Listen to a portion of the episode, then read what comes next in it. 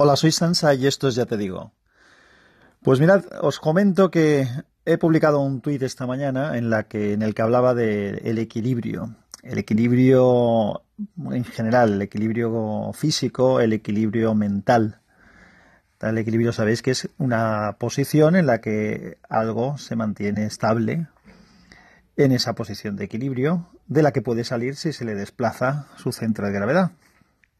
Y lo mismo nos sucede a nivel mental o personal. De hecho, mm, yo creo que una de las cosas más complejas que hay es el mantener una postura equilibrada en, las cosas, e intentar ser objetivo, intentar ser pausado, intentar no llevarse, no dejarse llevar por, por las tripas y el mantener esa posición. Esto es difícil y no solamente es que es difícil, sino que a pesar de que cualquiera al que le preguntéis os dirá que eso es lo ideal, en realidad socialmente muchas veces está mal visto.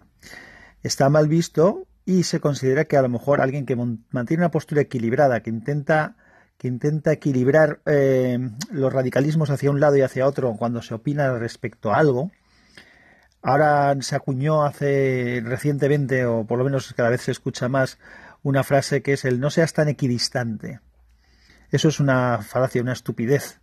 Es decir, el decirle a alguien que no se mantenga equidistante cuando lo que está haciendo es un esfuerzo por intentar mantener una postura eh, centrada respecto a un tema sin dejarse llevar en los extremos. Evidentemente, eso está muy lejos del pasotismo. El pasotismo es otra cosa muy diferente. Entonces, yo creo que que ese equilibrio es algo, es algo complicado, por lo que digo, porque no te dejan eh, mantenerlo, te dan empujones continuamente y también tú mismo eh, dudas y te dejas llevar también porque nos influyen pues nuestras pasiones, nuestras preferencias y, y otras, nuestra cultura, lo que hemos vivido y demás. Entonces, de hecho, lo que literalmente lo que he escrito he puesto, encontrar el equilibrio es un reto difícil. Tanto tú mismo como los demás y las circunstancias no hacen más que ponerlo a prueba. Porque el equilibrio no es una posición, es un ejercicio activo que no se puede dejar de practicar. Pues evidentemente, igual que sucede en la realidad, cuando, una, cuando intentas mantener una cosa en equilibrio, un palo encima del dedo, no debes de parar de moverte porque esa situación es una situación precaria. El equilibrio es complicado, no es algo que lo colocas ahí y se queda eternamente. Tienes que ir moviéndote para que eso se quede equilibrado y no caiga. Pues eso mismo mm, sucede en la vida. Eh, tienes que ir trabajándolo porque no van a parar de darte empujones y tú mismo te vas a boicotear. Así que practicad el equilibrio porque creo que hace falta y viendo las reacciones que tiene la sociedad recientemente respecto a muchos temas, me parece que cada vez hace más falta.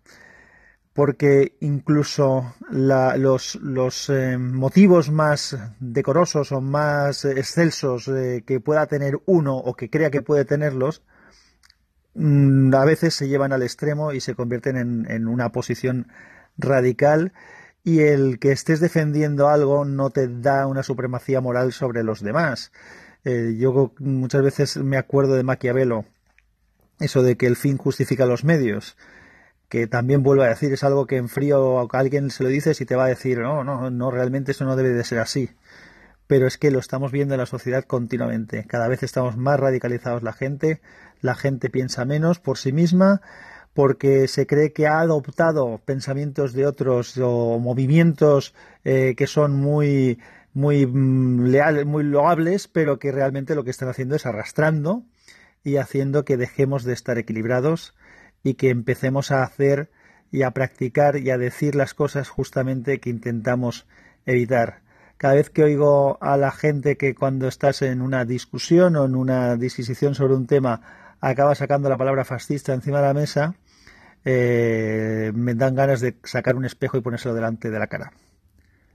Un abrazo, así de sesudo me he levantado hoy. Hola Sansa, aquí Nacho.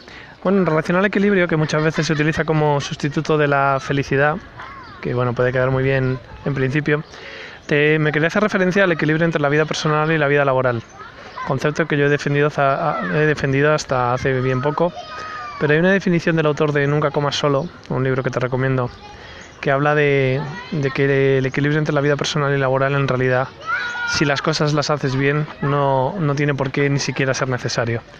Es decir, la vida personal y laboral eh, no se trata de equilibrar esas dos vidas, sino de procurar eh, relacionarte con gente a la que quieres. En todos los ámbitos, ¿vale? Puede haber más obligatoriedad o menos, pero eliminar esa idea de que estás pagando un peaje en, determinados momentos de tu vida para luego poder disfrutar de otros es eh, realmente alcanzar la plenitud en, la, en el equilibrio de la conciliación. Un abrazo, chao. Gracias Nacho por la aportación del equilibrio entre la vida personal y la laboral. Pues sí, lo que hay que hacer es eso, es intentar que ambas vidas coexistan, no tienen por qué ser dos cosas, ni mucho menos.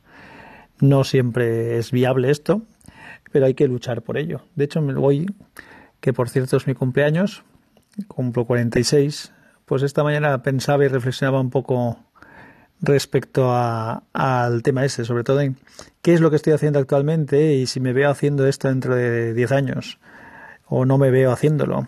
Y si no me veo haciéndolo, pues tendré que ver qué tengo que empezar a hacer ya para ir hacia el sitio donde quiero estar en un tiempo.